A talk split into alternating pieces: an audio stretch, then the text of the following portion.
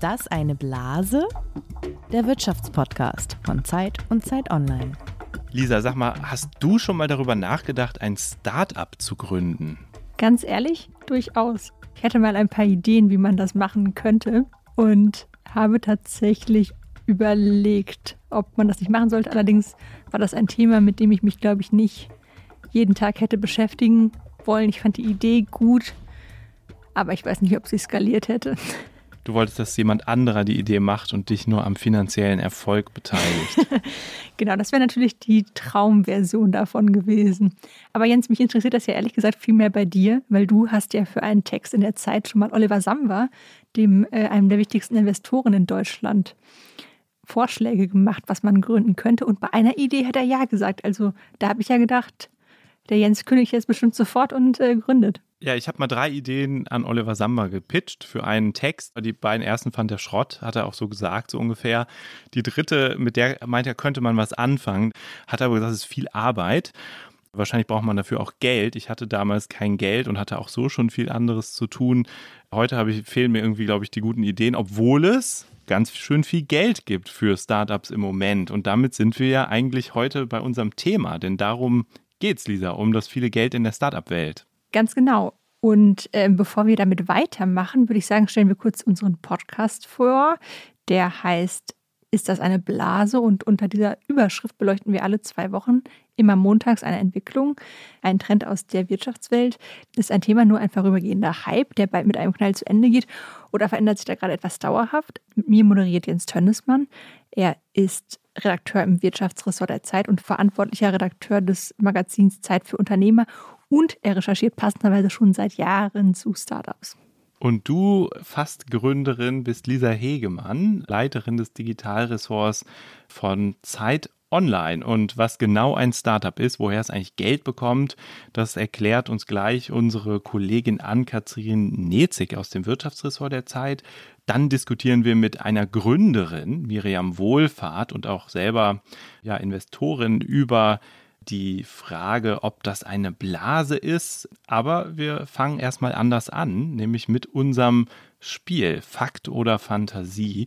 Es geht bei Blasen ja oft um Fantasie und die Fakten sind dann manchmal nur noch schwer zu erkennen. Und deswegen, Lisa, hast du mir heute drei Dinge mitgebracht, drei Behauptungen, drei Fakten, Zahlen oder Aussagen, die sich um dieses Thema Geld in der Startup-Welt drehen. Und ich muss raten, ob die von dir präsentierten Infos stimmen oder ob du sie dir ausgedacht hast. Also, auf geht's. Fakt oder Fantasie?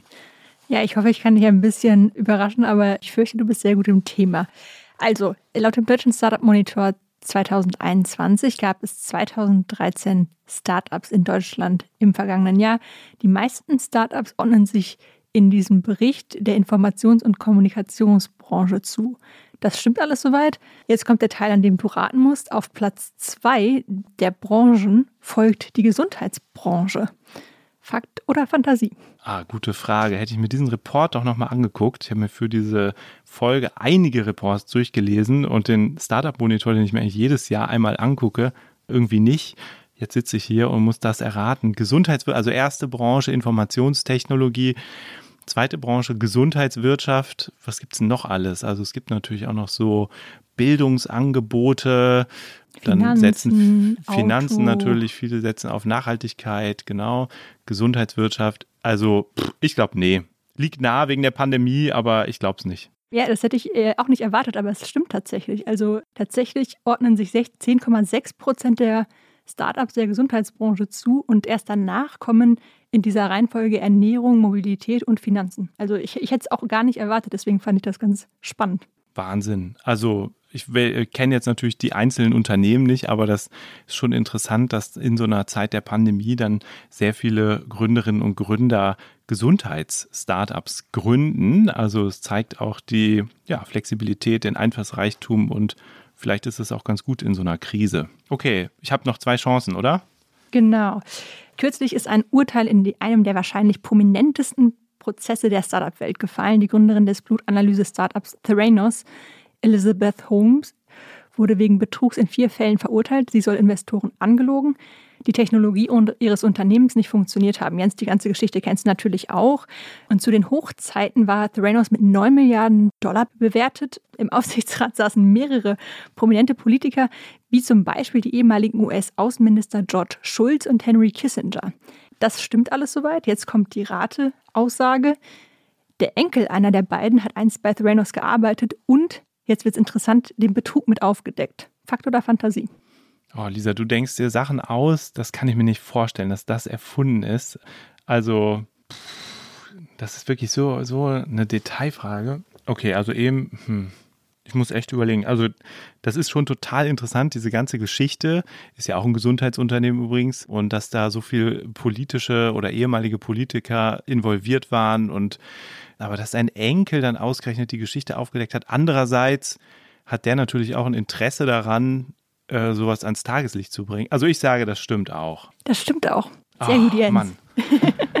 das ist aber tatsächlich ein super interessanter Fall auch. Also Tyler Schulz hat ganz kurz bei Theranos gearbeitet, dem sind da ein paar Missstände aufgefallen, hat das an die Unternehmensleitung gemeldet, hat sich auch bei Behörden gemeldet und war dann eben eine wichtige Quelle auch des Wall Street Journals und dessen Reporter John Carreyrou hat ja den Betrug von Theranos maßgeblich mit aufgedeckt. Also das, das stimmt tatsächlich.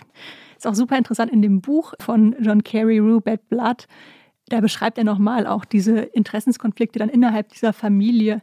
Denn am Anfang war es gar nicht so, dass George Schulz unbedingt hören wollte, dass das alles vielleicht nicht so optimal ist bei Theranos. Jetzt habe ich zum Abschluss noch ein Zitat von Helmut Schmidt, den zitieren wir ja gerne in diesem Podcast. Und ich habe mal ins Archiv geschaut und habe da ein Zitat von Helmut Schmidt entdeckt. Und das ist jetzt auch schon der Rateteil, ja? Also ich muss sagen, ob dieses Zitat stimmt oder nicht. Natürlich haben Startups ihre Risiken. Es gibt aber nichts auf der Welt ohne Risiken, nicht einmal die Liebe. Also schon sehr poetisch. Jetzt musst du nur noch beantworten, ist das Fakt oder Fantasie? Helmut Schmidt hat ja sehr viel zu Wirtschaftsthemen gesagt und auch zu Unternehmen, wie wir auch in diesem Podcast schon gelernt haben. Aber was ich mir irgendwie nicht so ganz vorstellen kann, ist, dass er das Wort Startups benutzt hat. Ich, wahrscheinlich hätte er irgendwie Gründungen gesagt oder junge Unternehmen und so. Und so viel Poesie, also eine Verbindung zur Liebe herzustellen, ich weiß nicht. Also ich glaube, Lisa, da hast du lange nach einem guten Zitat gesucht und hast dir dann dieses Zitat ausgedacht erwischt. Ziemlich genau so war es. Oh, Mann. das, ähm, das, aber es, was tatsächlich stimmt, ist, er hat das über Kernkraft gesagt. Er hat gesagt, natürlich hat Kernkraft ihre Risiken. Also er sagt irgendwie so sinngemäß, es gibt weder Energie noch irgendwas anderes auf der Welt, weder bei Energie noch bei was anderem auf der Welt gäbe es äh, keine Risiken, nicht einmal bei der Liebe. Das ist das Zitat sinngemäß wiedergegeben. Also schon ein bisschen poetisch auch der, der Herr Schmidt manchmal ja, so eine Brücke zu bauen von Kernkraft zur Liebe, ja, das ist schon sehr poetisch und gibt wahrscheinlich Leute, die das Zitat jetzt wieder rauskramen, wo es um die Wiederentdeckung der Kernkraft geht oder die Frage, wie grün die Kernkraft ist. Aber das ist ein anderes Thema. Ja, jetzt zwei Punkte. Hast dich doch ganz gut geschlagen. Ich habe mich auch sehr angestrengt. Und ich werde in Zukunft den Startup-Monitor noch genauer lesen. Ja, Jens, kommen wir vom Spiel zu den harten Fakten, den Basics. Ja, die erklärt uns heute Ann-Kathrin Nezig. Sie ist Wirtschaftsredakteurin der Zeit, kennt sich gut mit Digitalthemen aus und beobachtet, was so im Silicon Valley los ist und natürlich die Startup-Szene. Hallo Ann-Kathrin. Hallo Lisa, hallo Jens. Hallo Ann-Kathrin. Fangen wir doch mit der banalen Frage an, was ist das denn eigentlich ein Startup? Ja, da sind wir ja schon mal bei einer Frage, die gar nicht so leicht zu beantworten ist, weil es gibt natürlich jetzt nicht so eine ganz feste Definition, was ein Startup ist. Aber man kann eigentlich sagen, dass es drei Kriterien gibt, die eigentlich fast immer zutreffen. Einmal ist ein Startup in der Regel ein sehr junges Unternehmen, was es noch nicht so lange gibt. Dann haben Startups häufig ein digitales Produkt oder Geschäftsmodell und fast immer ein innovatives Produkt oder Geschäftsmodell. Und das Dritte, was ich noch nennen würde, ist, dass ein Startup eigentlich immer vorhat, in Zukunft sehr stark zu wachsen, also viele Mitarbeiter einzustellen und die Märkte global zu erobern sozusagen. Das grenzt die Startups ja auch ein bisschen so zu den, zu den Selbstständigen ab, die vielleicht nicht unbedingt wachsen wollen mit ihren, mit ihren Ideen. Aber wie finanzieren sich Startups? Sie brauchen ja am Anfang oft Geld. Genau, also da gibt's im Wesentlichen zwei Möglichkeiten. Einmal kann man, wie auch ein anderes Unternehmen oder eben so ein Selbstständiger das natürlich aus Eigenmitteln finanzieren, indem man selbst schaut, was man so angespart hat oder Friends and Family fragt. Das nennt sich, gibt sogar einen Fachbegriff zu, das nennt sich Bootstrapping. Das, was aber eigentlich ambitionierte Startups vor allen Dingen machen, ist, dass sie sogenannte Venture Capitalists um Geld bitten, also Risikokapitalgeber oder Wagniskapitalgeber wird es oft genannt und die dann meist in verschiedenen Finanzierungsrunden von ein paar hunderttausend bis zu vielen, vielen Millionen Euro in so ein Startup investieren. Und die bekommen dafür, vielleicht die kurze Nachfrage, die, was kriegen die dafür, dass sie das machen? Die bekommen dafür Anteile an einem Startup. Also auch da reicht es von ein paar Prozent bis zu einem Mehrheitsanteil von vielen Prozent. Und wie sieht der Markt aktuell aus? Wie sehen die Funding-Zahlen aus, die Bewertungen von Startups? Eigentlich hat sich die deutsche Startup-Szene ganz gut entwickelt in den letzten Jahren. Das sieht man einmal daran, dass ähm, so Unternehmen wie beispielsweise Zalando oder Delivery Hero, die ja wirklich auch als Startups angefangen haben, mittlerweile nicht nur an der Börse sind, sondern auch in den DAX aufgestiegen sind. Also die sind mittlerweile natürlich auch keine Startups mehr, sondern wirklich etablierte Unternehmen. Und das ist ja auch immer so ein Kriterium, das wollen, da träumen eigentlich alle Gründer von, sie wollen ein Unicorn, ein sogenanntes Einhorn gründen. Und da gibt's auch in Deutschland mittlerweile eine ganze Reihe von auch neuen Einhörnern, beispielsweise N26, da haben vielleicht viele schon mal von gehört, das ist diese Smartphone-Bank oder aber auch Tier, das sind diese E-Roller, oder zumindest einer dieser E-Roller-Anbieter, die überall rumstehen. Und dann gibt's seit vergangenem Jahr auch ein sogenanntes Decacorn, also ein zehnfaches Einhorn in Deutschland. Das ist das Münchner Softwareunternehmen Software-Startup Celonis. Also ein Einhorn, um das noch einmal kurz zu erklären, ist ein Unternehmen, das mit mehr als einer Milliarde Dollar bewertet wird. Und Ann-Kathrin, vielleicht als letzte Frage, warum ist das eigentlich für Investoren so interessant? Also wann verdienen die dann an dem Geld, das sie investiert haben in so ein Startup? Wann kriegen die da wieder was raus? Also es ist so, dass ein Investor in der Regel einen Fonds aufsetzt. Das heißt, er oder sie natürlich sammelt äh, Geld ein von beispielsweise von vermögenden Unternehmern, Familien oder aber auch von Pensionsfonds. Das gibt es auch in den USA besonders häufig, dass künftige Rentner ihr Geld, was sie später mal als Rente ausgezahlt haben, anlegen wollen. Und dann ist es so, dass diese Investoren eine ganze Reihe von Investments machen, also mehr oder weniger auch Wetten eingehen und eben in Startups investieren. Und am Ende, nach ein paar Jahren, wird natürlich aus einer großen Zahl von diesen Startups nichts. Also die gehen pleite oder die dümpeln so ein bisschen vor sich hin. Aber das Entscheidende ist, dass vielleicht ein, zwei, drei vier Startups richtig durch die Decke gehen und beispielsweise einen Börsengang hinlegen oder von einem großen Konzern auch aufgekauft werden und dass die Investoren so ihr Kapital, was sie investiert haben, dann eben mehren, sodass sich insgesamt das Ganze dann schon sehr lohnt. Ann-Kathrin, super. Vielen Dank dir für die Zeit und für deine Infos. Ja, danke schön. Danke dir.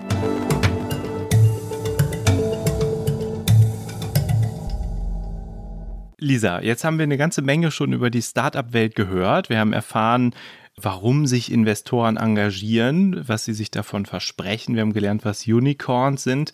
Und jetzt wird es Zeit, dass wir mal mit jemandem reden, der Teil dieser Startup-Szene ist und die diversen auf und Abs, vor allem zuletzt die Aufs, auch hautnah miterlebt hat. Äh, und die Person, von der ich rede, hat 2009, also mitten in der Finanzkrise, das Startup RatePay aufgebaut das digitale Zahlungen im Netz abwickelt. Das Unternehmen zählt heute 250 Mitarbeiterinnen und Mitarbeiter und hatte vor zwei Jahren, 2019, ein Transaktionsvolumen von drei Milliarden Euro. 2010 wurde das Unternehmen an Otto verkauft, 2017 an Advent International und Bain Capital.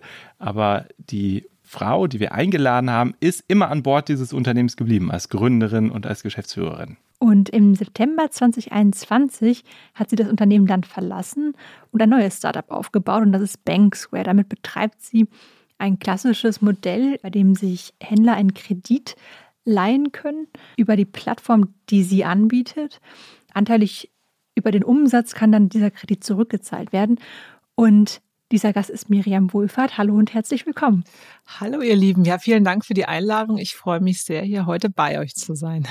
Ganz Startup-like duzen wir uns, denn Miriam und ich kennen uns noch von Veranstaltungen diverser Art und Jens, ihr kennt euch auch schon länger. Miriam, ich fange mit einer ganz einfachen Frage an, die mich immer wahnsinnig interessiert.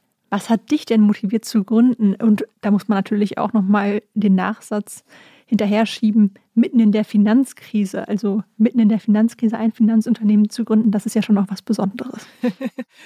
Also erstmal habe ich an die Krise gar nicht so sehr gedacht damals. Wie bin ich dazu gekommen? Also ehrlich gesagt, ich bin nicht so das typische Unternehmerkind gewesen. Meine Eltern waren so ganz normal äh, deutscher Mittelstand, Ingenieur und Buchhalterin, meine Eltern habe das jetzt auch nicht in die Waagschale oder in die Wiege bekommen. Ich habe in der Industrie gearbeitet, in der Reisebranche, in einem Konzern bis zum Jahr 2000. Ich bin ja schon etwas älter und bin dann durch Zufall damals in ein Startup-Unternehmen gekommen. Ich glaube, deshalb muss ich das immer dazu erzählen, weil sonst wäre ich da wahrscheinlich nicht hingekommen, weil diese Art und Weise, also meine ersten Berufsjahre so in dieser Konzernwelt, da bin ich nicht unbedingt dazu motiviert worden, etwas zu gründen, muss ich ehrlich sagen. Das war sehr hierarchisch und ehrlich gesagt war ich auch nur ein Mini-Rädchen im System, was nichts zu melden hatte. Als ich in die Startup-Welt gekommen bin, 2000, das ist jetzt, oh Gott, fast 22 Jahre her, deshalb kenne ich die Branche natürlich auch ganz gut, da hieß es noch nicht so das war eine neue Art der Arbeit. Also die Art und Weise, wie man miteinander umgegangen ist, die flachen Hierarchien, dieses, äh, diese Verantwortung, die man selber bekommen hat, das fand ich großartig. Und das hat mich sicherlich, das hat dazu beigetragen, dass ich vielleicht auch diesen Mut entwickelt habe, sowas zu tun, weil dieses Umfeld einfach so gut war. Und sicherlich auch mein damaliger Chef, wo ich immer wieder sage, der ist mein Vorbild gewesen. Der ist äh, inzwischen auch einer, muss man sagen, ich glaube sogar, es ist das erfolgreichste europäische Tech-Unternehmen. Die Firma Adyen heißt sie, A-D-Y-E-N. Ich glaube von der Bewertung her. Ich glaube sogar erfolgreicher als Spotify, also wenn man es in Marktkapitalisierung betrachtet. Und der CEO, der heutige CEO, damals war das mein Chef in diesem kleinen holländischen Startup, Peter, ich habe den schon ja, bewundert, würde ich jetzt nicht sagen, aber ich fand den einfach richtig klasse. Also ich, äh, ich ein ganz, ganz toller Vorgesetzter, der mich machen hat lassen, der ich durfte Fehler machen und äh, wir haben darüber geredet und er hat eben selber damals eben auch dieses Vor-Edian Startup gegründet, zusammen mit zwei anderen.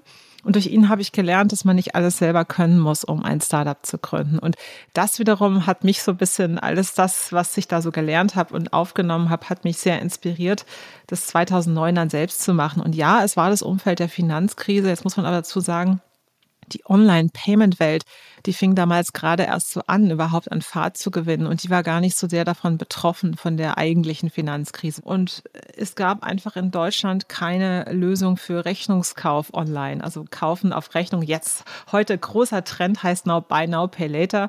Rechnungs- und Ratenkauf gibt es in Deutschland schon ewig, seit Otto, Otto Neckermann und Co. Die haben das schon immer angeboten. Da ich immer in dem Markt war, habe ich eben gedacht, die Leute zahlen gerne so und nicht nur mit Kreditkarte oder PayPal, sondern sie möchten auch gerne per Rechnung bezahlen, die Waren erhalten und erst später bezahlen. Und deshalb fand ich das wichtig, dass man so etwas im deutschen Markt anbietet. Und mein damaliger Chef wollte es nicht machen dann habe ich gedacht, Mensch, warum macht man sowas nicht einfach? Damals Peter und die anderen haben auch ein Unternehmen gegründet und ich war von Anfang an eigentlich mit dabei. Ich war ja quasi so Mitarbeiter Nummer, keine Ahnung, 12, 13 oder so und habe so viel mitbekommen, wie man eigentlich ein Unternehmen aufbaut, was man machen muss und das hat mich inspiriert. Also sorry für die lange Antwort, aber es hat ein bisschen dazugehört. Du hast gelernt, dass man nicht alles selber machen muss und idealerweise, wenn man so ein Startup gründet, muss man ja auch nicht alles selber bezahlen. Trotzdem holen sich viele Gründerinnen und Gründer erstmal ihre Ersparnisse, kratzen die zusammen, fragen ihre Freunde, ihre Eltern, ob die was dazu tun. Wie war das bei euch? Wo habt ihr Geld herbekommen und woher vielleicht auch blöderweise nicht? Also damals eben bei RatePay war es so, dass äh, 2009, wie gesagt, Dezember 2009 haben wir das gegründet. Wir hatten einen, äh, einen Berater mit im Team quasi, der uns geholfen hat, den Businessplan zu schreiben. Und der Oliver, der, der kannte sich da auch sehr gut aus. Damals ja, gab es ja noch nicht so viele VCs, aber der kannte so die ganzen Investoren. Wir haben dann überlegt, wir wollen Investoren Geld pitchen. Die haben uns damals ausgelacht, muss man echt sagen. Also da war natürlich das Problem Finanzkrise und dann ein Produkt, was auch nur im entferntesten mit Finanzen zu tun hatte. Die haben uns alle verjagt, vom Hof gejagt. Das war schon auch frustrierend ein bisschen, weil alle gesagt haben, nee, da ist kein Interesse da. Und wir haben damals Otto als strategischen Investor gewonnen. Ja, also die haben, glaube ich, schon sehr, sehr gut verstanden, was wir da machen, weil die wussten bei sich selber, die Leute zahlen am liebsten per Rechnung, nämlich damals, ich glaube, das waren über 90 Prozent der Menschen, die bei Otto gekauft haben, haben per Rechnung bezahlt und eben nicht per Kreditkarte oder PayPal. Und äh, in den anderen Shops gab es das eigentlich fast nie. Deshalb, glaube ich, fand Otto das auch sehr interessant und haben diesen Trend sehr früh gesehen und haben in uns investiert als strategischer Investor. Ja, weil wir hatten damals, wir wussten, dass wenn wir so ein System bauen wollen, dann muss das, das ist Technologie, was man erstmal bauen muss. Ja, das Problem ist in so einem B2B-Umfeld, kannst du ja nicht sofort Umsatz machen. Du musst ja erstmal ein System bauen, äh, um überhaupt, ich sag jetzt mal, da was leisten zu können. Ja? Und du musst also sehr stark in Vorleistung gehen. Und das war mit eigenem Geld nicht zu machen. Und ja, wir haben dann ähm, dieses Kapital bekommen. Es war aber, muss man sagen, deutlich weniger, als was wir ursprünglich einmal haben wollten, was wir uns überlegt hatten, was wir brauchen, um daraus wirklich was Größeres zu machen. Und musstet ihr sehr viele Anteile abgeben, weil es so schwer war, Geld zu finden und dann auch ein kleineres, also ihr habt ja auch weniger bekommen, wie du gerade gesagt hast, war es am Ende der Preis, einfach sich früh auch von Anteilen zu trennen? Das war damals der Preis, sicherlich. Ja, wir haben also, und im Nachhinein würde man vieles vielleicht anders machen. Auf der anderen Seite hätte es dann wahrscheinlich auch nicht funktioniert. Man weiß es nicht. Ja, ich denke immer, im Nachhinein ist man immer schlauer. Für die Zeit war es aber trotzdem, es war okay. Und ich muss auch sagen, wir haben damals nicht so gedacht, wir wollen hier ein Startup gründen, um einen Exit zu machen, sondern es ging eher darum, wir wollen ein Startup machen, um hier ein richtig tolles Produkt zu bauen und irgendwie die Payment-Welt besser zu machen. Ja? Und wir haben gar nicht so über diesen Exit nachgedacht. Und ich war dann ja auch schon relativ schnell alleine, sag ich mal, in, aus dem Gründerteam heraus. Die anderen Gründer sind, also mit dem einen hatten wir uns so ein bisschen verworfen. Das hat nicht mehr so ganz gepasst. Wir haben uns getrennt. Und der andere ist dann ja auch nach etwas über eineinhalb Jahren rausgegangen, so dass ich dann alleine war. Und wir sind dann quasi von Otto übernommen worden. Und ich habe dann eigentlich alle meine Anteile abgegeben und habe dann nur noch so einen kleinen, ich sage ja so mini, mini, mini Share gehabt. Das ist äh, im Nachhinein auch, haben mich viele gefragt, wie konntest du sowas machen? Ja, dass du deine Anteile abgibst, war doch dein Unternehmen. Ich sag, naja, aber mein Traum war ja eher auch ein Unternehmen aufzubauen, das ich so aufbauen kann, wie ich mir das vorstelle und dass ich einfach einen coolen Job habe. Ich wollte einfach, ich wollte einfach einen Job haben, der mir Spaß macht, ja. Und das ist mir mit RatePay durchaus gelungen, auch wenn, wie gesagt, die Anteile, das, was da nachher übrig geblieben ist oder was ich da äh, quasi irgendwann mal mitbekommen habe, das war nicht so gewaltig. Du hast jetzt gerade schon das Wort Exit in den Mund genommen. Also den Verkauf spricht man in der äh, Startup-Szene üblicherweise von, wenn mehr als 51 Prozent der Anteile ähm, verkauft wurden. Ich glaube, das war bei Otto eben genau der Fall. Ne, genau. Diese, du hast das gerade schon angesprochen. Der Gründerszene hast du einmal gesagt, dass ihr verkaufen musstet, um zu überleben. Also das klingt noch mal ein bisschen drastischer als das, was du jetzt gerade gesagt hast. Also es war schon so, wenn, wenn ihr nicht verkauft oder wenn ihr jetzt diesen Deal nicht angenommen hättet, wäre RatePay quasi heute nicht da, wo es ist. Ja, genau. Also ich meine, damals, wie gesagt, wir waren dann irgendwann Ende 2010. Es war aber immer noch sehr gebeutelt von der Finanzkrise. Und wir hatten gerade mal ein System gebaut, was, was dann in so, so weit war, dass es erste Transaktionen verarbeiten konnte, was schon einigermaßen funktioniert hat. Du hattest ein kleines Team schon und wir waren aber einfach, wir haben ja Geld gebraucht, um, um weitermachen zu können, weil zu der Zeit haben wir uns einfach noch nicht selbst tragen können. Ja. Und ich glaube einfach, damals hätte niemand anders investiert weil es war einfach, es war eine komische Zeit für dieses Produkt. Also wir waren so ein bisschen der Zeit voraus, wenn man es vielleicht so möchte, ja. Du hast jetzt ein neues Startup aufgebaut oder bist dabei, das nennt sich Banksware und dafür habt ihr 4 Millionen Euro am äh, Risikokapital eingesammelt. Wenn du das jetzt mit der Situation 2009 vergleichst, wie lief das dieses Mal, die Kapitalsuche und vielleicht auch, wie viele Anteile konntet ihr diesmal behalten? Sehr viel einfacher als erste Antwort. Mhm. Also das war sehr, sehr viel einfacher. Man hat natürlich auch äh, gewisse, gewisse Punkte, die heute ganz anders sind als früher. Jetzt muss ich sagen, RatePay ist ein, also wenn man es jetzt heute betrachten würde, also RatePay von der Bewertung her hat es sicherlich heute Unicorn-Status. Es hat inzwischen fast 300 Leute. Und wenn du natürlich auch nachweisen kannst, du hast sowas mal geschafft, ja, und, und all diese Sachen und Riesenvoluminas, große Kunden gewonnen, dann vertraut man dir ganz anders, als wenn du, ich 2009, äh, überhaupt kein Track Record, irgendwie eine komische Vita, dann denkt ja auch niemand, oh, der kann ich ja nicht vertrauen. Also heute ist es dann eher so, man hat sich so einen Vertrauensbonus erschaffen. Das hat natürlich sehr viel Türen geöffnet und äh, an der Stelle sehr, sehr stark geholfen. Und auch mein Mitgründer Jens äh, hat eben auch exzellent vernetzt, ja, ist Jurist und hat eben zig MA-Prozesse gemacht und, und äh, ist da einfach sehr tief drin in solchen Fintech-regulatorischen und MA-Prozessen gewesen. Das hat Aber habt ihr bei den Investoren angeklopft oder haben die schon bei euch angeklopft? Also sowohl als auch. Also so beides. Also wir haben, weil wir, wir wollten natürlich auch spezielle Investoren haben. Also wir, uns war sehr daran gelegen, auch aus dem Fintech, also aus dem Fintech-Investorenumfeld welche zu haben, die eben auch unser Geschäftsmodell besser verstehen. Deshalb, wir haben also auch, als wir announced haben, wir machen das jetzt, also wir haben mit Banksware, wir haben erstmal so ein bisschen bootstrapped angefangen, also mit eigenem Geld quasi, im Prinzip so eine Art Dummy-Lösung schon mal gebaut, um dann irgendwas in der Hand zu haben, um das zeigen zu können. Was ist das System? Wie funktioniert das ganz grob und wie könnte man das an den Start lassen? Und es war eigentlich auch ein bisschen anders geplant, weil wir wollten ursprünglich mal mit der Wirecard als ersten Kunden und als erste Bank starten zum Livegang war das eigentlich, also zu unserem, ich sag jetzt mal, war das so geplant, dass wir mit denen loslegen. Das hat sich ja alles in Luft aufgelöst. Nichtsdestotrotz haben wir damals halt schon auch überlegt, sollen wir jetzt weitermachen oder nicht mit unserer Idee.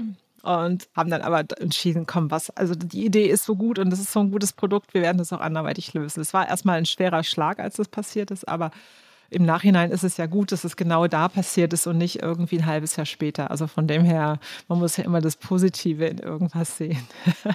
Aber habt ihr als Gründer noch die Mehrheit? Das ist ja immer ja, die spannende Frage. Wir. Ja, Okay, das heißt, wenn ihr Unicorn-Status bald habt, dann äh, seid ihr schon als Gründerinnen und Gründer die seid ihr quasi schon Drittelmilliardäre. ja, aber das dauert ja noch ein bisschen. Der Weg dahin ist ja noch. Also es ist ja auch, es geht ja auch im Leben nicht nur darum, ein Unicorn zu werden. Ja, das ist ja irgendwie so ein Zebra ist auch nicht schlecht. Und man nennt sie auch Zebras. Das sind eher die äh, etwas langlebigeren, mehr äh, nachhaltigeren Unternehmen eigentlich wäre, also mein persönlicher Wunsch wäre eher so eine Mischung aus Zebra und Unicorn. Es ist übrigens sehr lustig, dass du, das sehen die äh, Zuhörerinnen und Zuhörer nicht, dass du einen Zebra-Pulli auch anhast, schwarz-weiß gestreift. Ich weiß nicht, ob das genau. Absicht war, aber. Nee, passt. es war überhaupt keine Absicht. Ich hatte heute Morgen einfach Lust auf Streifen und mir war heute so, ich, ich wollte etwas Fröhlicheres an. Ich finde ja immer so Streifen-Pullover, die machen immer so ein bisschen fröhlich, oder? Das ist. Äh und passt jetzt auch noch zum Thema. Lass uns mal auf die Metaebene wechseln. Also, du hast das gerade schon beschrieben, dass es viel, viel einfacher für euch war, an Geld zu gelangen. Und wenn man sich so die Zahlen anguckt, dann ist es scheinbar ja, gibt es einfach sehr, sehr viel mehr Geld auch im Markt. Also, gerade auch im Vergleich. 2021 haben deutsche Startups zum Beispiel laut des Wagniskapitalgebers Atomico mehr als doppelt so viel Kapital eingesammelt als noch 2020. Und zugleich ist die Gründerquote in Deutschland auf einem Tiefstand. Was Jens und ich uns gefragt haben, ist, ist es eine, eigentlich eine gute Zeit und Gelegenheit, um eine Firma zu gründen? Beziehungsweise, um es noch persönlicher zu machen, sollten wir jetzt sofort gründen? Also ich glaube, die Zeit ist immer gut. Nein, also wir brauchen grundsätzlich mehr Gründerinnen und Gründer in Deutschland. Wir haben deutlich zu wenig. Also Global Entrepreneurship Monitor ist, glaube ich, Deutschland auf dem vorletzten Platz, was so Gründungen angeht. Das ist eigentlich ganz schlimm, weil wenn man sich mal überlegt, dass die Gründungen von heute, die sind ja auch so der Mittelstand von morgen und übermorgen. Und deshalb muss es da einfach mehr geben.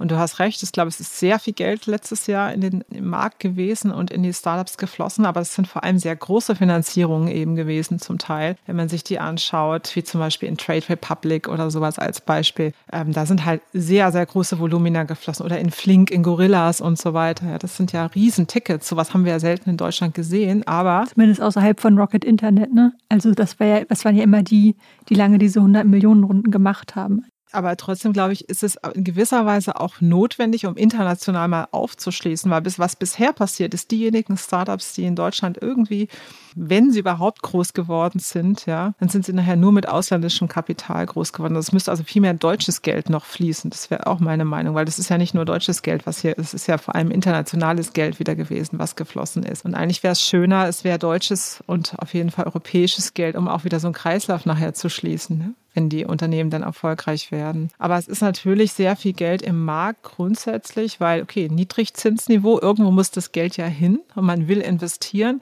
Und es gibt schon viele interessante Dinge, auch gerade im deutschen Markt. Also wir haben im deutschen Markt viele Fintechs, also im Vergleich auch zu anderen Ländern. Und Finanztechnologie ist auch, glaube ich, war im wenn man es relativ sieht, ich glaube, es ist das meiste Geld sogar in Fintechs geflossen. Ich bin mir nicht ganz sicher, aber ich, ich glaube, ich habe das mal irgendwo gelesen. Und wenn man sich eben auch die Fundings anguckt von, was war es, WeFox, Trade Republic, Solaris Bank, N26, die sind schon echt enorm. Wir brauchen es aber auch, um auch mal größere Unternehmen zu bauen, weil sonst können wir immer nur klein, klein bauen. Und das ist, wenn ich mir heute eben auch angucke, gehen wir noch mal ganz kurz zurück zu RatePay im Jahr 2009. Wir sind, wie gesagt, 2010 dann gestartet im Markt.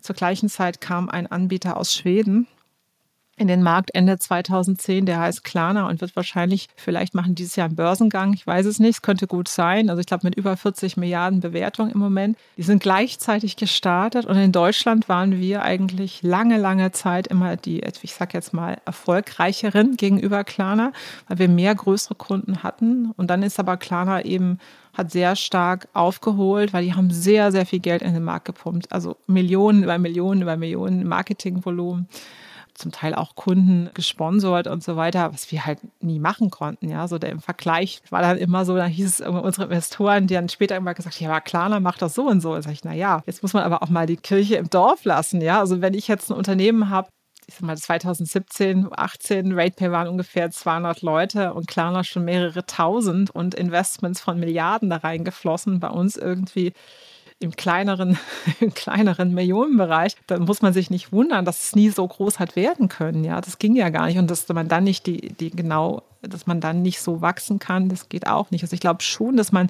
sehr viel Geld in ein Unternehmen pumpen muss, damit es so groß werden kann. Ja, und das ist natürlich immer so ein bisschen, da denkt man natürlich auch mal, wo ist da die Blase und was ist eigentlich gerechtfertigt? Es ist super schwer, das zu beantworten. Aber lange hieß es ja auch, ich weiß noch, als Zalando angefangen hat, ich habe viele Unternehmen ja so von Anfang an betrachtet. Und aus der Payment-Welt habe ich mir die immer angeguckt, wie sind die gewachsen und was wurde gegen Zalando gewettert, ja.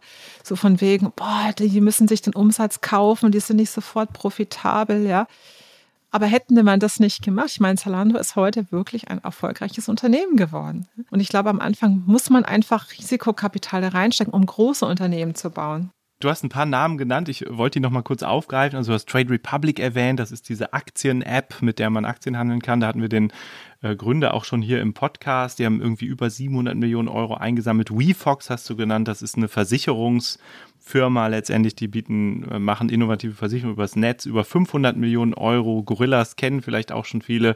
Ein Lieferdienst, der Lebensmittel an die Tür bringt. 244 Millionen Euro. Also in Summe sehr, sehr viel Geld. Es gibt jetzt 51 sogenannte Unicorns und 19 kamen davon alleine im vergangenen Jahr dazu in Deutschland. Und was du gesagt hast, ist ja sehr interessant, dass man aber auch viel Geld braucht, wenn man sozusagen Spiele aufbauen will, die international wettbewerbsfähig sind. Und trotzdem knüpft sich daran die Frage, ist das auch eine Blase? Also ist da vielleicht auch an manchen Stellen was überfinanziert, was eigentlich nicht so viel Geld verdient hätte, muss man darauf, muss man Angst haben, dass diese Blase platzt. Und wir haben vor dieser Podcast-Folge einige Gesichter der Startup-Welt gefragt, ob sie uns O-Töne schicken können mit Einschätzungen dazu, ob das eine Blase ist oder nicht? Und wenn ja, warum oder warum nicht? Also ist das eine Blase oder nicht? Und wir würden jetzt mal zwei davon einspielen, die uns in der Diskussion vielleicht auch ein bisschen ähm, noch weiterbringen. Also der erste O-Ton, den ich mitgebracht habe, ist von Christian Miele. Der ist Vorstandsvorsitzender des Bundesverbands Deutsche Startups und er ist selbst Wagniskapitalgeber bzw. Partner beim Wagniskapitalgeber Headline, auch bekannt als E-Ventures. Und der sagt, Blasen gehören zu Märkten dazu.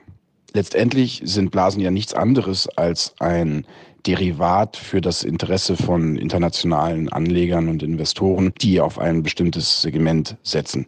Das hat es in der Vergangenheit immer wieder gegeben, genauso wie die danach häufig resultierenden Rezessionen. Auch das gehört dazu. Das Auf und Ab der Märkte ist ein sehr natürlicher Prozess.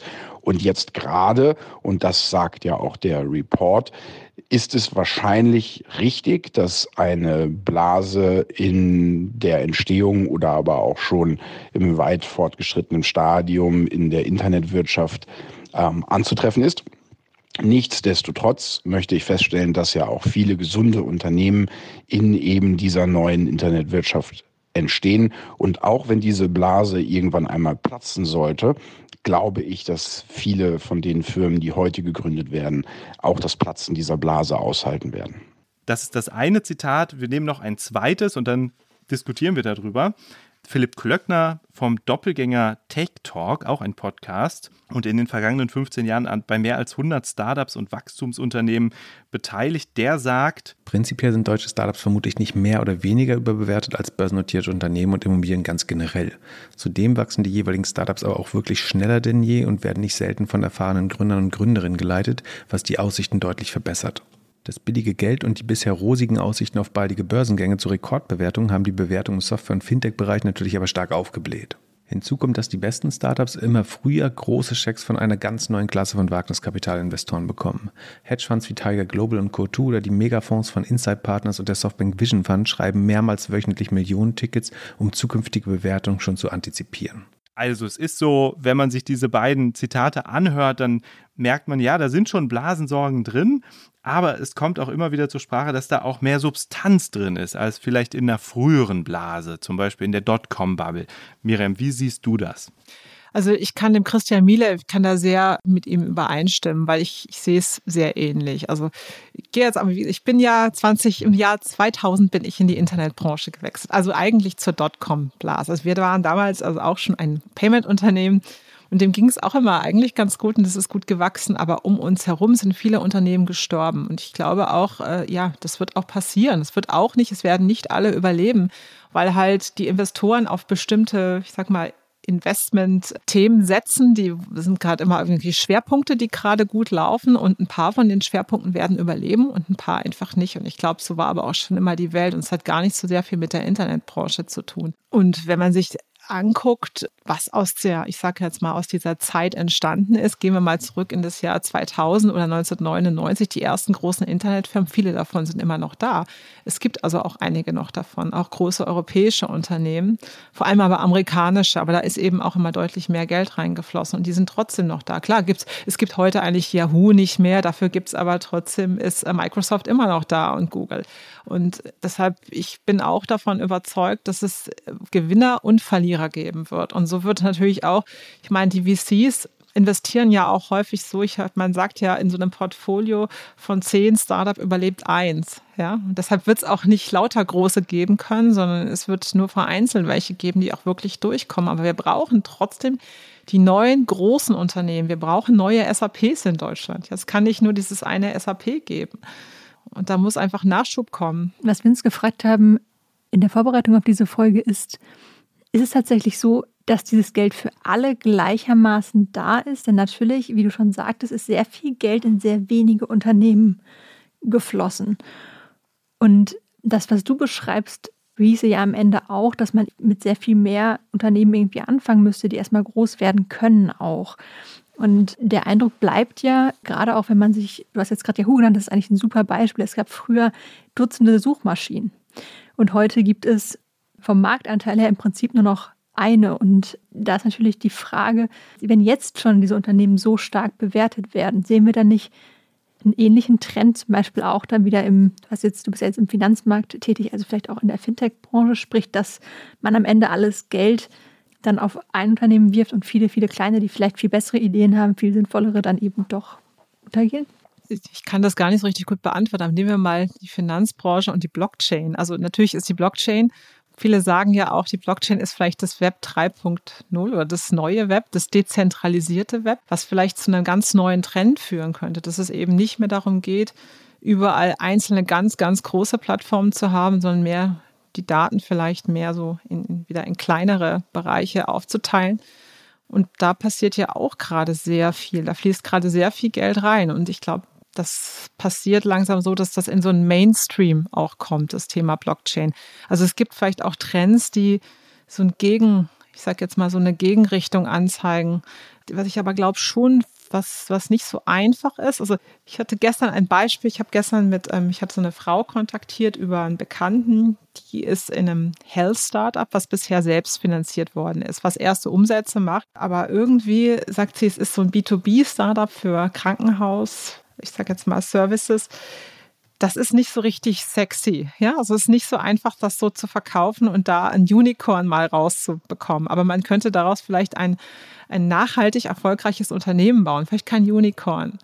Aber dafür kriegt sie, sie haben anscheinend schon irgendwie mit zig Investoren gesprochen und niemand will daran investieren. Also ich glaube, manchmal ist natürlich schon auch, müssen wir uns hinterfragen, ist die Art, wie das VC-Kapital verwendet wird, ist das immer richtig? Müsste es nicht vielleicht auch mehr vielleicht Fonds geben, die sich mehr darauf spezialisieren, auch eher so in ja, Sustainability oder Unternehmen irgendwie zu investieren, wo es nicht nur darum geht, nur Riesenunternehmen zu produzieren, sondern wo vielleicht eine andere Vision dahinter steckt. Das ist schwierig. Und ich glaube, ich bin jetzt auch nicht so der Experte für die VC-Szene, aber ich glaube, da ist sicherlich auch noch Luft nach oben. Ja, weil was im Moment schon passiert, das sind eher große Investments oder eben auch schon relativ hohes Seed-Geld. Ja, ich finde auch, äh, ich meine, wir haben jetzt im, im ersten Jahr vier Millionen Seed erhalten weil wir werden nämlich nächste Woche announcen, dass wir jetzt nochmal weitere 10 Millionen Seed erhalten haben. Also das ist schon sehr viel. Also das heißt, wir haben jetzt im Prinzip innerhalb von einem Jahr 14 Millionen Seed-Kapital bekommen, was schon echt eine Menge Geld ist. Das hätte man vor zehn Jahren, auch für fünf Jahren noch nie bekommen.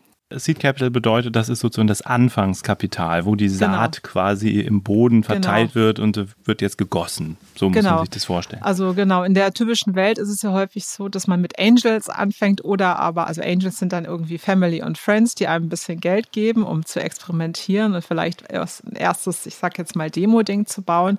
Seed ist dann so diese Stufe, dass man eine erste, ich sag mal, eine erste Produktversion hat und diese jetzt ausbaut und zu einer wirklich Marktreife bringt und so dazu bringt, dass sie skalierbar wird. Da haben wir jetzt quasi das nochmal jetzt äh, nochmal 10 Millionen bekommen. Das ist schon ziemlich gut. Ich wollte gerade noch sagen, also als ich 2015 angefangen habe, über Startups zu berichten, da war eine hohe Seed-Finanzierung so eine Million. Also ja. 500.000, eine Million, das war damals eine mhm. gute Seed-Finanzierung. Mhm. Was mich gerade noch beschäftigt, du hast gerade gesagt, dass es eben Investoren auch darum gehen sollte, nicht nur dieses eine Unicorn zu bauen, sondern auch nachhaltigere Unternehmen, die Zebras, über die wir gerade gesprochen haben. Müsste sich dafür nicht die Kultur komplett wandeln, auch dahin, dass eben es nicht nur um die reine Multiplizierung des Investments geht? Also ich frage das deshalb, weil ich das, so wie die Startups in der derzeit aufgestellt ist, ist das schwer vorstellbar, dass die dass Investoren irgendwann sagen, naja, okay, dann nehme ich halt irgendwie nur noch die Hälfte des Gewinns mit oder ich lasse mich dann von den Gründern irgendwann auszahlen mit der Summe, die ich eingezahlt habe, was ja eine nachhaltige Variante wäre. Man würde das Geld nehmen und würde vielleicht mit ein bisschen Zinseffekt das Geld zurückzahlen, also im Prinzip mehr als Kredit fast. Mhm. Da frage ich mich, ist das realistisch, dass wir dahin kommen?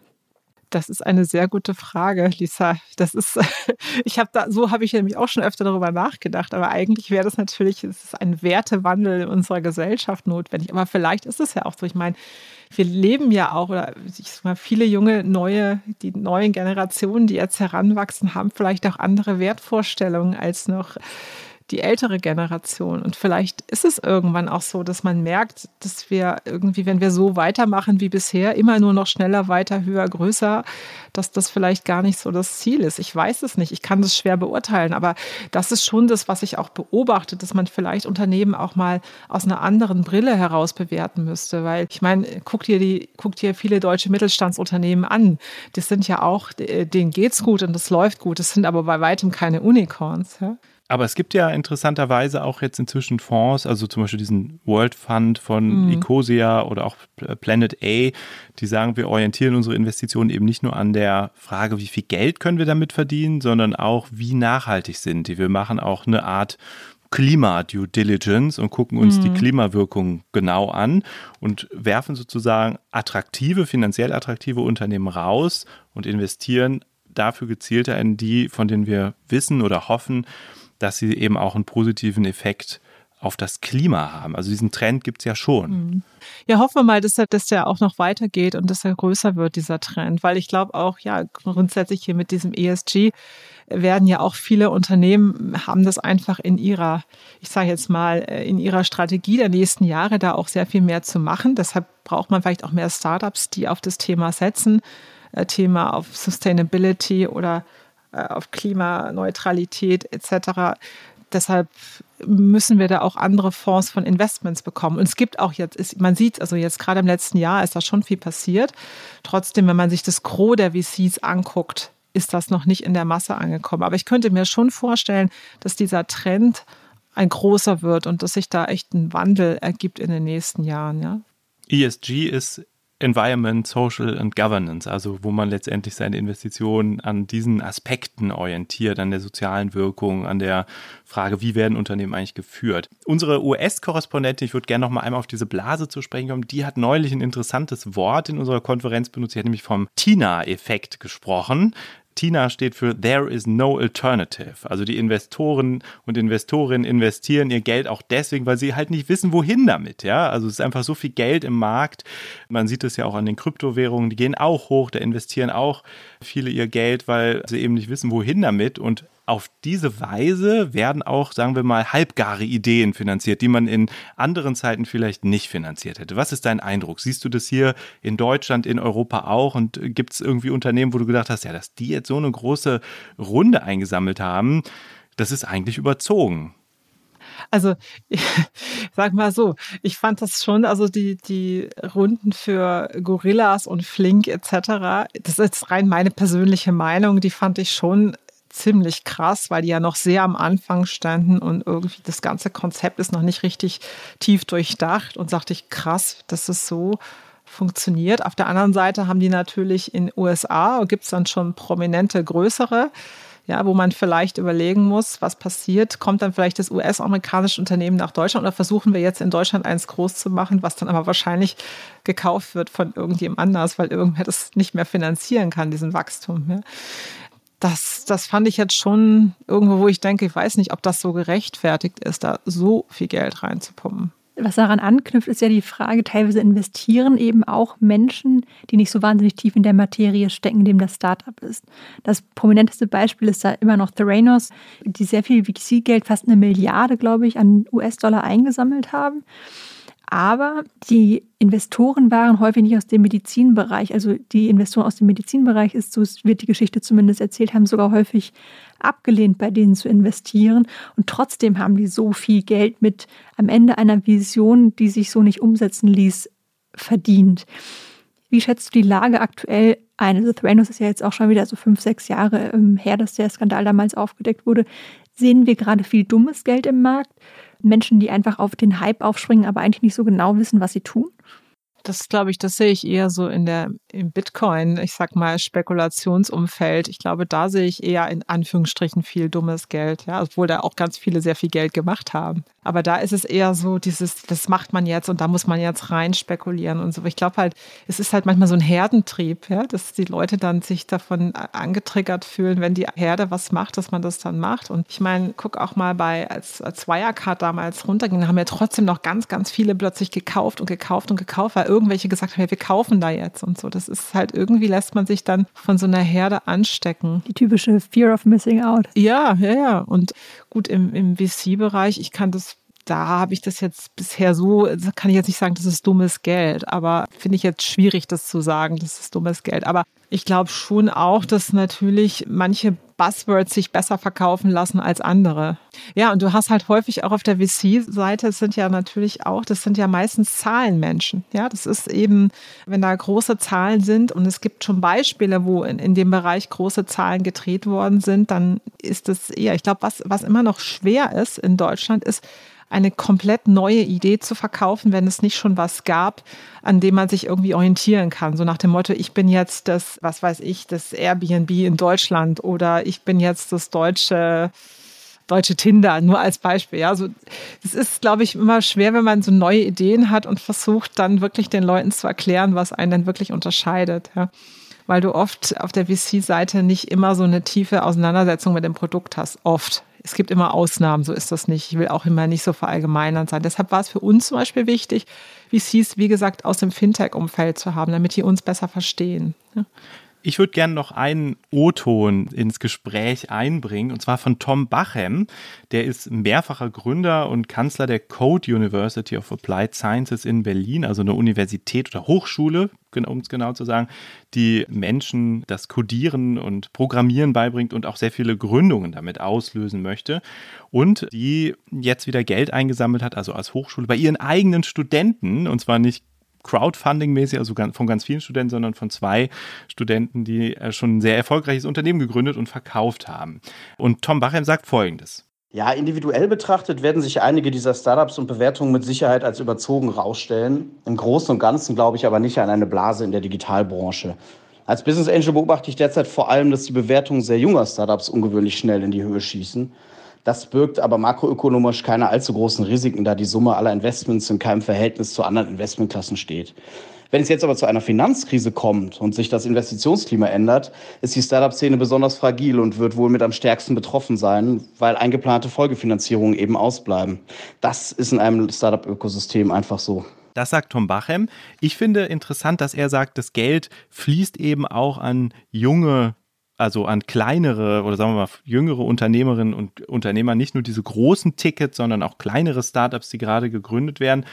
Und mich würde interessieren, was denkst du darüber, ob dieses viele Geld, das im Markt ist, vielleicht auch Menschen noch mehr dazu bringt, schon mit unfertigen Ideen auf Investoren zuzugehen. Also einfach nur, das ist ja sozusagen ein Phänomen der Dotcom-Blase gewesen, dass manchmal Gründerinnen und Gründer einfach nur so eine PowerPoint-Präsentation vorgelegt haben und gesagt haben, da will ich hin und dann schon sehr viel Geld eingesammelt haben. Also sehen wir das im Moment auch, dass unfertige Ideen auf den Markt kommen und trotzdem Geld bekommen. Vereinzelt mag es sowas geben. Ich glaube, dann sind es aber begnadete Verkäufer. Mhm. Und wenn jemand ein begnadeter Verkäufer ist, dann, dann kann das vielleicht auch, wenn diese Person das dann hinbekommt, dass aus der Idee dann auch wirklich tatsächlich was entsteht, dann kann es ja vielleicht auch was Großes werden. Wer weiß, ja.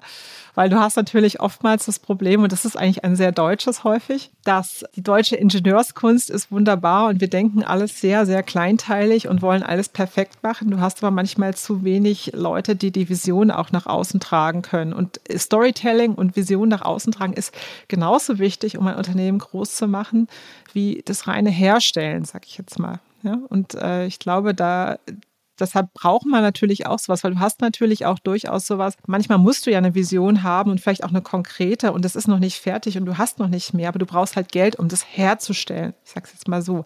Deshalb könnte es in, unter Umständen auch mal sein, dass eine PowerPoint-Präsentation reicht. Ja, wenn man dem Gründer dann vielleicht auch zutraut, dass der oder, oder, der, oder der Gründerin, dass, dass diejenige Person das hinbekommt, das auch umzusetzen. Ja, das ist wiederum was anderes. Dann mag vielleicht das nach außen erscheinen, oh, da hat man nur für eine PowerPoint Geld bekommen. Aber wenn das wirklich jemand ist, der schon mal auch äh, gezeigt hat, dass er oder sie das kann, dann kann ich mir schon vorstellen, dass da dann auch Geld fließt. Ansonsten, dass man einfach nur so, ach ja, ich habe jetzt eine Idee und ich gehe mit einer PowerPoint mal raus, daran glaube ich jetzt ehrlich gesagt nicht so ganz. Ja, dass das so einfach ist, ist es auch nicht. Also ich bin ja auch bei Startup-Teams in, äh, involviert. Und da haben wir auch häufiger mit sehr jungen Gründern zu tun, die Ideen haben. Die haben tolle Ideen, aber dass die so einfach Geld dafür bekommen, das ist auch nicht so einfach. Also so einfach ist es nicht. Ich glaube, da ist auch manchmal ein Mythos, der da erzeugt wird. Trotzdem kann man ja die Frage stellen, ob sich durch die Masse an Finanzierungen nicht auch die Machtverhältnisse verändern. Du hast jetzt gesagt, naja, das darf man jetzt alles nicht überbewerten. Nicht jeder bekommt sofort für eine PowerPoint-Präsentation Geld. Gleichzeitig entsteht bei mir häufig der Eindruck, dass man ab einem bestimmten Punkt oder wenn man die Vision nur gut genug verkauft, schon auch sehr, sehr viel Geld einsammeln kann. Ja, muss ich mich noch ein bisschen zurückholen. Da gebe ich dir natürlich recht. Also das WeWork ist natürlich ein trauriges Beispiel irgendwie. Ähm, ja, es ist so ein bisschen des Kaisers neue Kleider und alle bewundern die Leute. Und ich glaube, sowas gab es auch schon immer. Aber da sind wir auch wieder so bei der Kompetenz von VCs. Also wahrscheinlich muss sich vielleicht auch das VC-Umfeld ändern, hingegen, dass eben auch eine stärkere Tech-Due Diligence gemacht wird, also ab einem gewissen Punkt vor allem, ja, wenn ein Unternehmen sehr groß ist. Ich meinte jetzt eben so bei der Idee verkaufen, ist nochmal was anderes, wenn da noch nicht alles vorhanden ist. Und nur für die Idee wird man auch nicht gleich eine Milliarde bekommen. So ist es, glaube ich, auch nicht. Aber wenn es mal vor allem, wenn nachher Anleger mit drin sind. Ich glaube, da ist es einfach wichtig, dass das überall da, weil das Technologieverständnis ist oft zu klein. Ich meine, um einfach bewerten zu können, ob etwas richtig oder nicht richtig ist. Wenn ich jetzt nochmal auf die Wirecard gucke, ich meine, die Wirecard wurde ja auch von der BaFin reguliert, von EY geprüft, aber niemand hat da so richtig mehr durchgeblickt, weil es immer komplexer wurde, die Themen. Und ich glaube einfach, dass das Technologieverständnis ab einer gewissen Größe von, von Unternehmen müssen diejenigen, die das in irgendeiner Weise kontrollieren, ob sie jetzt Geld geben oder ob es reguliert ist, muss da ein ganz anderes Technologieverständnis in diese Art von Institutionen rein, um, um das überhaupt noch durchschauen zu können. Also nur um es noch einmal kurz erklärt zu haben, als Due Diligence bedeutet im Startup-Sprech, dass Investoren die Finanzen letztlich, wenn man es ganz banal sagen möchte, einmal prüfen, bevor sie in ein Unternehmen investieren Finanzen und zum späteren Zeitpunkt sicherlich auch die Technologie. Am Anfang ist die ja einfach noch nicht vorhanden. Am Anfang ist es ja durchaus so, auch bei Banksware, wir haben gesagt, wir wollen das so bauen. Also wir hatten auch eine PowerPoint-Präsentation und ein Demo-Dummy. Ja, also es ist ja im Prinzip auch so. Man geht ja erstmal hin und sagt, wir wollen das machen. Unser Ziel ist es, in zwei Jahren das und das zu haben und dafür brauchen wir so und so viel Geld, weil anders können wir das nicht machen. Und da ist natürlich auch das Vertrauen des Investors, der sagt, okay, die werden das schon hinbekommen. Aber zum Beispiel, wenn es in zwei Jahren oder in einem oder in einem Jahr dann darum geht, es weiter zu finanzieren, glaube ich, da muss dann irgendwo durch den Investor wahrscheinlich auch eine tiefere Einblick, ich sag mal, der, der muss da einfach tiefer sich damit auseinandersetzen, was ist denn eigentlich die Technologie, die wir gebaut haben? Ist die überhaupt was wert? Technologie ist ein gutes Stichwort. Ich habe noch einen O-Ton. Also der kommt von Martin Schilling. Martin Schilling war früher einige Jahre lang äh, leitender Manager bei der Online-Bank N26. Jetzt äh, macht er den Accelerator, also Startup-Beschleuniger Techstars in Berlin und er hat ein Buch geschrieben, The Builder's Guide to the Tech Galaxy. Und auf die Frage, ob wir eine Blase sehen, sagt er folgendes. Im Jahr 2021 hatten wir in der Tat eine der besten Entwicklungen für die europäische Startup-Szene seit vielen Jahren. Heißt das, dass wir jetzt auf eine Blase zusteuern? Kurzfristige Marktkorrektur mag sein, die langfristigen Trends sind aber intakt. Wir haben zunehmend erfahrenere Gründerinnen und Gründer in Europa und wir haben einen ungebrochenen Trend an Nachfrage nach Technologieprodukten. Man denke an klimaneutralem Konsum, man denke an die Chancen der Quantencomputer, man denke an die Chance der Blockchain-Technologie für die Finanzwirtschaft. Also kurzfristige Marktkorrektur ja, langfristige Blase nein. Das sagt Martin Schilling auf die Frage nach der Blase. Und interessant ist ja, dass er relativ viel technologische Substanz sieht und viele interessante Technologien, die da entstehen. Was glaubst du, Miriam? Sind das stabile Trends? Also siehst du auch, vielleicht auch im Gegensatz zu der Entwicklung in der Dotcom-Blase vor 20 Jahren, deutlich mehr substanzielle Veränderungen, wo man auch neue Unternehmen braucht, die sie bauen und umsetzen. Ja, sehe ich schon so. Also finde ich auch, äh, finde ich sehr gut beantwortet, was er gesagt hat. Wenn ich jetzt gerade mal mit der Finanzbranche anfange, also der, der große Trend Blockchain, ich sag mal, für viele Menschen ist es immer noch, die Blockchain immer noch etwas sehr schwer zu verstehen. Das trotzdem, wir sehen immer mehr Anwendungsformen, die langsam kommen und wo die Blockchain vereinfacht wird. Und ich weiß noch, ich hatte so vor irgendwie 2014 oder sowas auf einer Republika, hatte ich auch mal einen äh, kennengelernt, damals von einer der Mitgründer von Bitpanda und heißen heute Duri.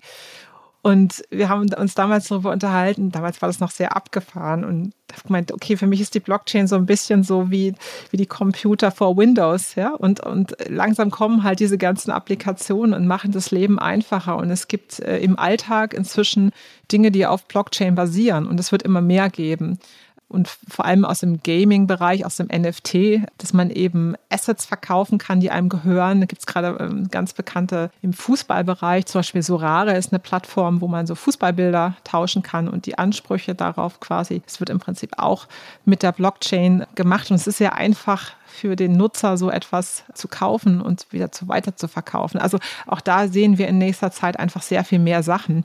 Das wird dazu führen und dann eben auch, ich glaube, die Technologie läuft einfach weiter. Natürlich ist AI als, als großes Ding, aber das ist schon gar nichts Neues mehr. Aber man hat heute eben die künstliche Intelligenz, kann man sich nutzbar machen, sehr viel einfacher als vor zehn Jahren. Vor zehn Jahren hat es Unsummen gekostet, irgendwelche Machine Learning Applikationen zu programmieren. Heute ist es relativ einfach und sehr kostengünstig. Ja, durch die ganzen Cloud-Lösungen haben wir auch einfach in der, wir brauchen heute nicht mehr so viel teure Hardware und so weiter. Das ist, äh, hat sich alles geändert. Deshalb also haben wir natürlich viel mehr Voraussetzungen, die heute auch zum Teil ganz anders sind technologisch. Ja. Die helfen uns sehr und im Bankbereich auch durch Open Banking, also dass man eben auf die Bankkonten gucken kann. Daraus ergeben sich auch neue Möglichkeiten im Bereich der integrierten Finanzdienstleistungen, das was Banksware macht, also Buzzwords, Embedded Financial Services wird ein großer Trend werden, dass man in den Plattformen selber Finanzdienstleistungen beziehen kann. Kann man heute schon bei Tesla, kann man eine Versicherung kaufen, bei Uber. Es gibt also überall sowas schon in den USA. In Deutschland sehen wir das noch weniger, aber das wird auch kommen. Und ich glaube, also viel, viel mehr ist technologiebasiert. Und wir haben einfach eine Welt im Wandel. Und und wir müssen auch die Technologie umarmen. Und ich glaube auch, wir müssen mehr Leute, und das ist, das ist der Kasus Knacktus an dem Ganzen, dass wir mehr Leute mit besserem Technologieverständnis brauchen. Und dafür brauchen wir auch mehr Startups im Bereich moderner Bildung und Weiterbildung. Also das ist eben auch ein Ding, was ich sagen würde, was dringend notwendig ist und wo es sich hoffentlich bald noch mehr tut als jetzt im Moment, damit wir eben das auch schaffen können. Ich muss jetzt noch mal kurz den Downer machen. Diese Trends sehen wir alle und trotzdem entsteht häufig der Eindruck, dass eine banale App immer noch schneller finanziert wird als eine komplexe Biotech-Idee. Oder du hast gerade von deiner Bekannten erzählt, die ein komplexes System für Krankenhäuser bauen will. Müssen wir da nicht auch einfach dann mehr Mut, mehr Risiko wagen? Also nicht nur wir als Gesellschaft, sondern vor allem natürlich auch die Investorinnen und Investoren? Ja, unbedingt. Unbedingt, Lisa. Wahrscheinlich auch im deutschen Markt. Die Deutschen sparen sehr viel und es gibt sehr viele Leute auch in Deutschland mit sehr viel Geld. Und ich glaube, da müssten mehr Unternehmer mehr wagen und vielleicht in solche Unternehmen, die ihnen vielleicht nahe sind, dort mal mehr investieren. Wie handhabst du das persönlich, Miriam? Also in welche Startups investierst du denn so, wo wir gerade bei diesem Thema sind? Oder ist dir das gerade alles zu teuer und du wartest, dass erstmal die Luft aus der Blase entweicht? Ich habe ein paar kleinere Investments. Das sind aber irgendwie so Startups, die so ein bisschen durch Zufall zu mir gekommen sind, weil ich auf Umwegen die Gründer und Gründerinnen kannte und ich investiere vor allem in Teams, ja, weil ich glaube sehr stark an Teams und es ist nicht so die eine Idee, sondern grundsätzlich, wie ist das Team zusammen, wie stark glauben die an das, ein Beispiel vielleicht? Ja, also ein Beispiel, das ich investiert habe, ist es unter dem Ready Place. Also dem geht es jetzt gerade nicht ganz so gut durch die Corona-Pandemie, aber da finde ich einfach das Team so toll. Die haben ein Portal gebaut für alles, was mit Hochzeiten zusammenhängt. Also ich bin jetzt nicht so der Hochzeitsfan, das ist bei mir alles schon lange vorbei, aber ich finde es einfach toll, was die da aufgebaut haben. Es ist ein tolles Team und eine und es hat sich trotz Pandemie schlagen die sich noch ganz wacker. Die werden dann danach, also wenn das dann vorbei ist, dann wird es dann richtig abgehen. Das ist doch eine positive Zukunftsaussicht und zeigt eben auch, man muss vielleicht nicht immer auf die Zahlen gucken, sondern manchmal auch auf die Menschen, die ein Unternehmen gestalten. Liebe Miriam, vielen, vielen Dank dir für deine Zeit und die ganzen spannenden Einblicke. Ich finde, du hast sehr, sehr gut aufgedröselt, warum vieles von dem, was wir sehen, substanziell ist und warum wir uns an manchen Stellen trotzdem weiter Gedanken machen sollten, ob die Finanzierungen, so wie sie jetzt passieren, immer so passieren müssten. Dankeschön. Hat Spaß gemacht, bei euch zu sein. Vielen Dank, Miriam. Vielen Dank.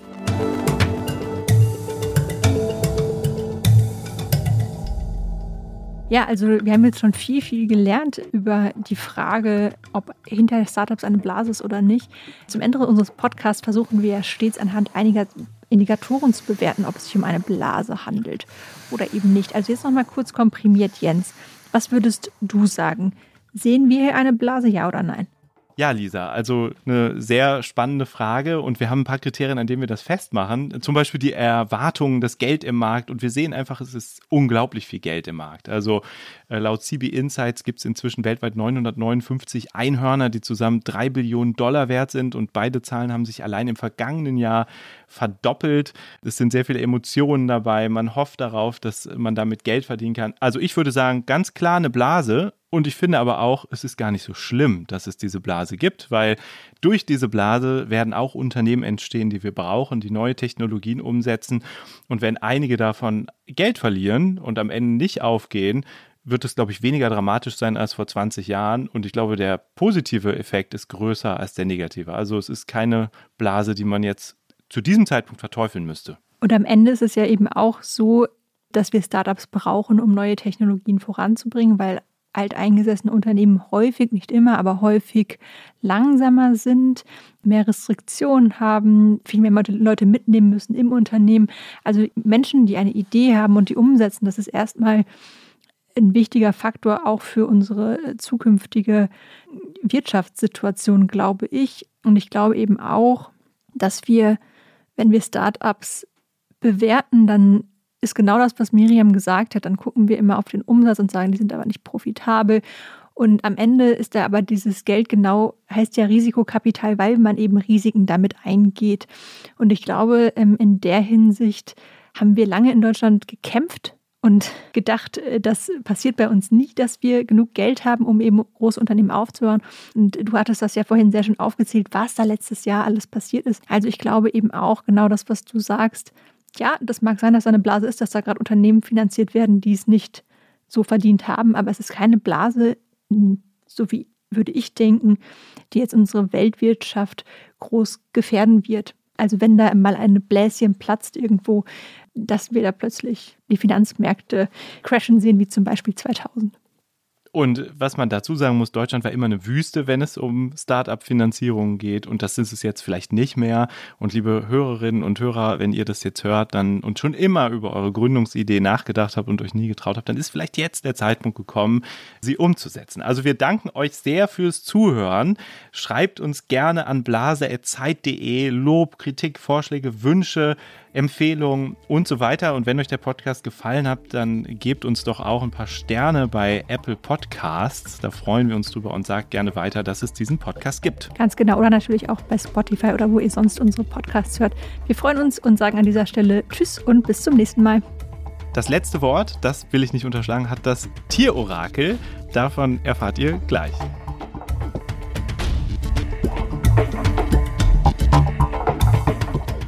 Das eine Blase? Ist ein Podcast von Zeit und Zeit Online, produziert von Pool Artists.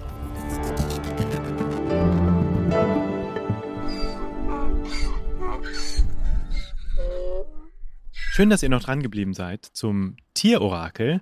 Heute ging es um Einhörner und es ging um Zebras. Und jetzt bin ich bei Ole vom Verein Lerntiere Wentorf. Ole ist unser Podcast-Esel und ihr habt ihn gerade auch schon Ian hören, zusammen mit seinem Bruder Karlchen und dem dritten Esel, der hier lebt, Herbie.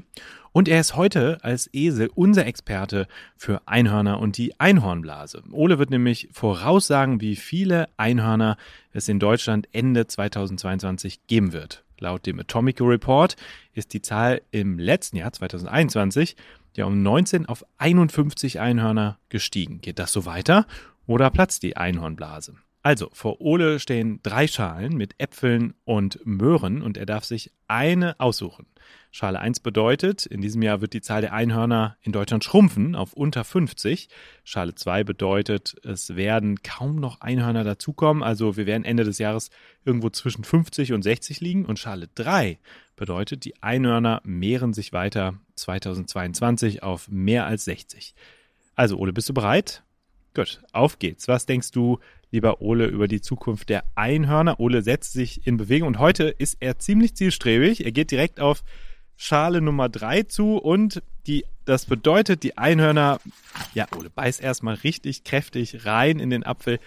Du hast entschieden oder sagst voraus, die Einhörner werden sich weiter mehren 2022 auf mehr als 60. Ich sehe, Ole, in dir steckt auch irgendwie ein Einhorn. Das war's von hier. Tschüss.